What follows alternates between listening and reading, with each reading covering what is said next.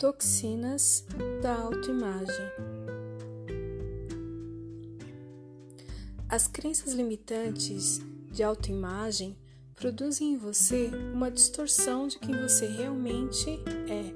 Essa percepção é passada para todas as pessoas que têm qualquer contato com você através de suas atitudes, pois seu comportamento é o reflexo de como você se vê a maneira como você se enxerga faz toda a diferença em suas relações, pois elas determinam o quanto você está seguro para desempenhar qualquer papel que seja sua responsabilidade.